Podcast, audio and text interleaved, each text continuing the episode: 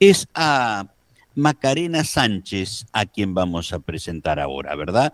Ella tiene una lucha enorme, tal vez es el emblema de las jugadoras de fútbol, eh, porque ha logrado desde su lucha precisamente instalar lo que significa no solamente desde lo social, desde lo cultural, sino también desde lo jurídico, cuando ha tenido que dar una pelea propia, que no era una pelea propia, sino una pelea colectiva, la situación de los derechos de las jugadoras. Santafesina, además, me decía eh, Mariana, la colega de Radio Nacional Santa Fe, no te olvides que es santafesina, Macarena, Fabián. Mucho gusto, Marité y Fabián, somos Radio de Bandera en Radio Nacional, buen día. Hola, buen día, ¿cómo andan? ¿Todo bien? Bien.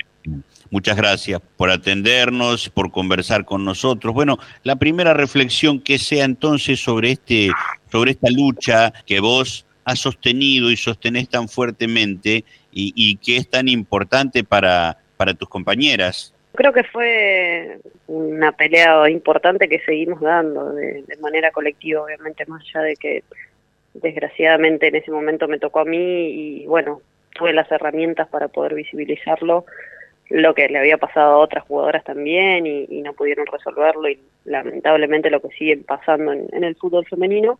Nada, creo que, sirvió muchísimo, sirvió para visibilizarlo, para, para poner un tema en agenda y bueno, eso hizo que, uno de los derechos hayamos podido conquistarlos y todavía seguimos peleando por los que faltan. Hay que andar, ¿no? Porque se van logrando derechos, pero eh, de a uno a la vez, y el hecho de, lograr un contrato tampoco significa que sea para todas, y, me, pero me imagino te deben tener como referente a vos a partir de esto también. Sí y no, qué sé yo, algunas sí, otras no, no me gusta mucho ese el término referente, pero pero bueno, nada, lo, acepto de parte de quienes me tengan así y lo agradezco obviamente también. Maca, vos llevaste adelante una lucha que fue realmente muy fuerte y a partir de allí la, la semi-profesionalización del fútbol femenino argentino. Vos decís falta mucho y es lamentable todavía lo que se vive. Eh, dos cosas. En primer lugar, ¿pensás que, que la nueva ola de los feminismos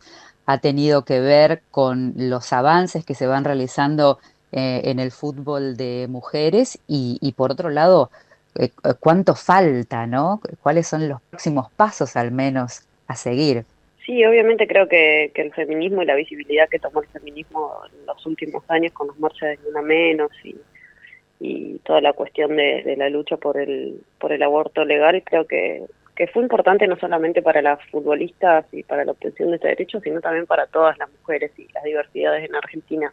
Y en el mundo también eh, ha sido, eh, un movimiento feminista eh, se replicó en diferentes países y, eso estuvo, estuvo muy bien.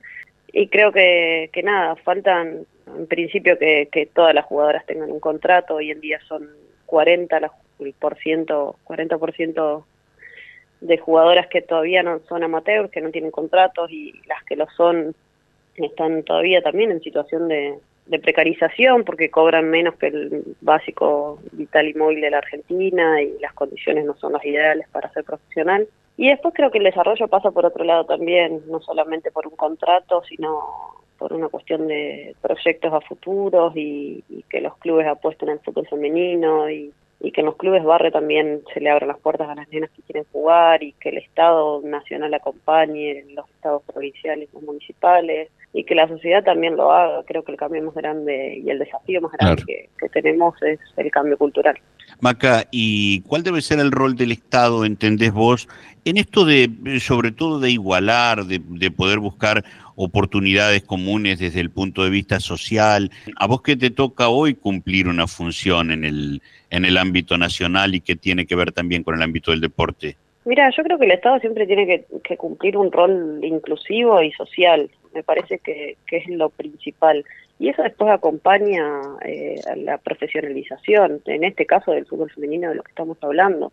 Si vos potenciás el trabajo que hacen los clubes de barrio, eh, si vos acompañás con, infraestructura, con subsidios, con estar en esos lugares donde por ahí a una nena se le hace muchísimo más, más difícil acceder por el contexto, por la familia, por una situación económica, por lo que sea. Me parece que eso después decanta en, en que esa nena pueda desarrollarse, pueda ir a un club de barrio, pueda adquirir un montón de valores y, y de enseñanzas y tener la posibilidad de ver que puede llegar a ser una futbolista profesional o no, o tal vez simplemente lo toma como un hobby. Pero sí me parece que, que es importante eso y después creo que ahora hoy en día se está viendo la visibilidad y, que la TV pública transmita los partidos, que también lo haga por TV, que IPF acompañe con eh, siendo sponsor de, los campeonatos hace bastantes años ya, entonces creo que, todo suma y me parece que el acompañamiento que está teniendo el Estado para con el fútbol femenino me parece que, que es importante y que, que bueno, que es único y pone la vara bastante alta con, con, todo lo que está haciendo el Estado para acompañar a las mujeres. Sin lugar a dudas. Y ahora, de, desde tu mirada eh, como profesional del fútbol, ¿cómo ves a la selección nacional para este Mundial? ¿Cómo ves a, todas esas mujeres que nos están representando hoy en el Mundial 2023? ¿Cuál es tu, tu, perspectiva? No sé si pedirte una proyección, pero un pálpito al menos, más allá del análisis. Mira, bueno, lo dicen ellas y lo dice el cuerpo técnico también y, y quienes estamos en el fútbol femenino sabemos que, que es un mundial difícil para Argentina como lo son los mundiales que ha jugado. Eh, porque hay mucha diferencia y la brecha es muy amplia entre los equipos que son potencia y le ha tocado un grupo difícil a Argentina. Pero bueno, el objetivo, como lo dicen ellas y como lo dicen todas las elecciones, es ganar un partido y, apuntar a clasificar. Me parece que ese tiene que ser el objetivo y, y, en este contexto y cómo está la situación del fútbol femenino en Argentina, me parece que es una, un objetivo realista y hay que darlo como hay que dar esos objetivos y esos esos pasos chiquititos para poder alcanzar después los los mayores digamos. Obviamente que como hinchas de la selección y como hinchas del fútbol nos encantaría que, que Argentina sea campeón del mundo. Pero bueno la realidad es esa. Hay mucha diferencia con los otros equipos y me parece que, que es acertado que se planteen objetivos eh, a corto plazo en este momento. Y los cucos como decimos nosotros los futboleros son los de siempre Brasil, Francia, eh, de Alemania, ¿esos son los bravos? Sí, bueno, Estados Unidos también son las más campeonas eh, ah, de, de, la historia. Siempre, siempre son potencias eh, ellas y y bueno, sí, también Brasil, Alemania, pero pero sí, creo que, que el, el gran candidato es Estados Unidos, pero bueno, también hay, hay, hay, equipos que son importantes y que juegan de, de igual a igual a, a Mira vos, lo que, lo que no pasa con los con los varones pasa con las chicas en Estados Unidos, al menos por ahora, ¿no? En relación con el fútbol. Sí, bueno, ellos históricamente tuvieron como van en fútbol femenino como es es al contrario de todo lo que es el, el mundo sí en cuanto a, premios, digamos. Hace poquito ganaron también una lucha judicial para cobrar lo mismo que los varones, o sea, los varones no, incluso no clasificando a los mundiales, eh, tienen muchísima diferencia económica que las mujeres habiendo ganado cuatro o cinco mundiales, ya no recuerdo, pero, pero son las más ganadoras de la historia. Pero sí, siempre el, el fútbol femenino en Estados Unidos tiene un torneo que está muy consolidado, un torneo universitario, un torneo de la Liga de Estados Unidos, y tienen esto que te decía hace un rato que hace falta en Argentina y en otros países también, el desarrollo desde que sos chica, ellas juegan al fútbol en, las escuelas, tienen fútbol en todos los clubes, está muchísimo más naturalizado que, en otros países. Esto, por supuesto, siempre los resultados de la mano de, de los apoyos y de lo que de lo que se le pone al juego, ¿no? De la, de, la, del, de lo que se lo impulsa seguramente. Sí, obvio, siempre siempre tiene que haber eh, una inversión y eso va, va, a traer como resultado nada buenas buenas actuaciones y me parece que, es, ese es el orden. Primero es la inversión y apostar a, a corto, mediano, largo plazo con un proyecto serio y bueno, después los resultados van a venir. Eh, por ahí pasa mucho en nuestra cultura que, que, se exigen, es muy resultadista el fútbol en Argentina, así que se exige mucho primero un resultado y después, bueno, vemos si, si, si sos buena, vemos si ganás, vemos si el equipo va bien y bueno, a partir de ahí nosotros empezamos de a poquito a invertir. No, bueno, yo estoy convencida que es Mm, y la, la última, Maca, ya cerca del cierre del programa, hablemos de eh, del fútbol femenino puertas para adentro, lo que pasa aquí en Argentina, la liga actual, los campeonatos que se están jugando. Eh, bueno, la liga, la verdad es que está, está rara. Eh, desde la profesionalización se tuvo como muchos altibajos por momentos, eh, bueno, nos agarró la pandemia como todos y, hizo que, bueno, el torneo se corte.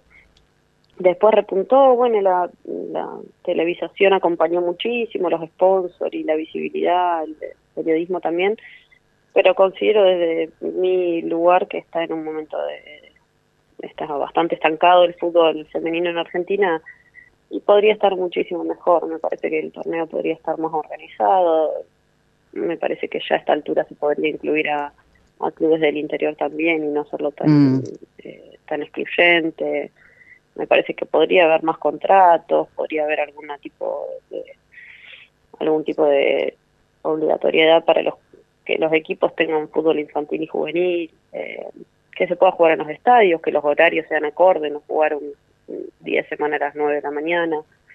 Me parece que hay cositas y pequeños detalles que pueden hacer que la liga sea muchísimo más profesional y más atractiva a la vista, obviamente, eso lo hace. Bueno, Maca, te agradecemos muchísimo estos minutos para la radio pública y para Radio de Bandera. Te enviamos un abrazo enorme. No, gracias a ustedes, que tengan un buen domingo. Hasta luego.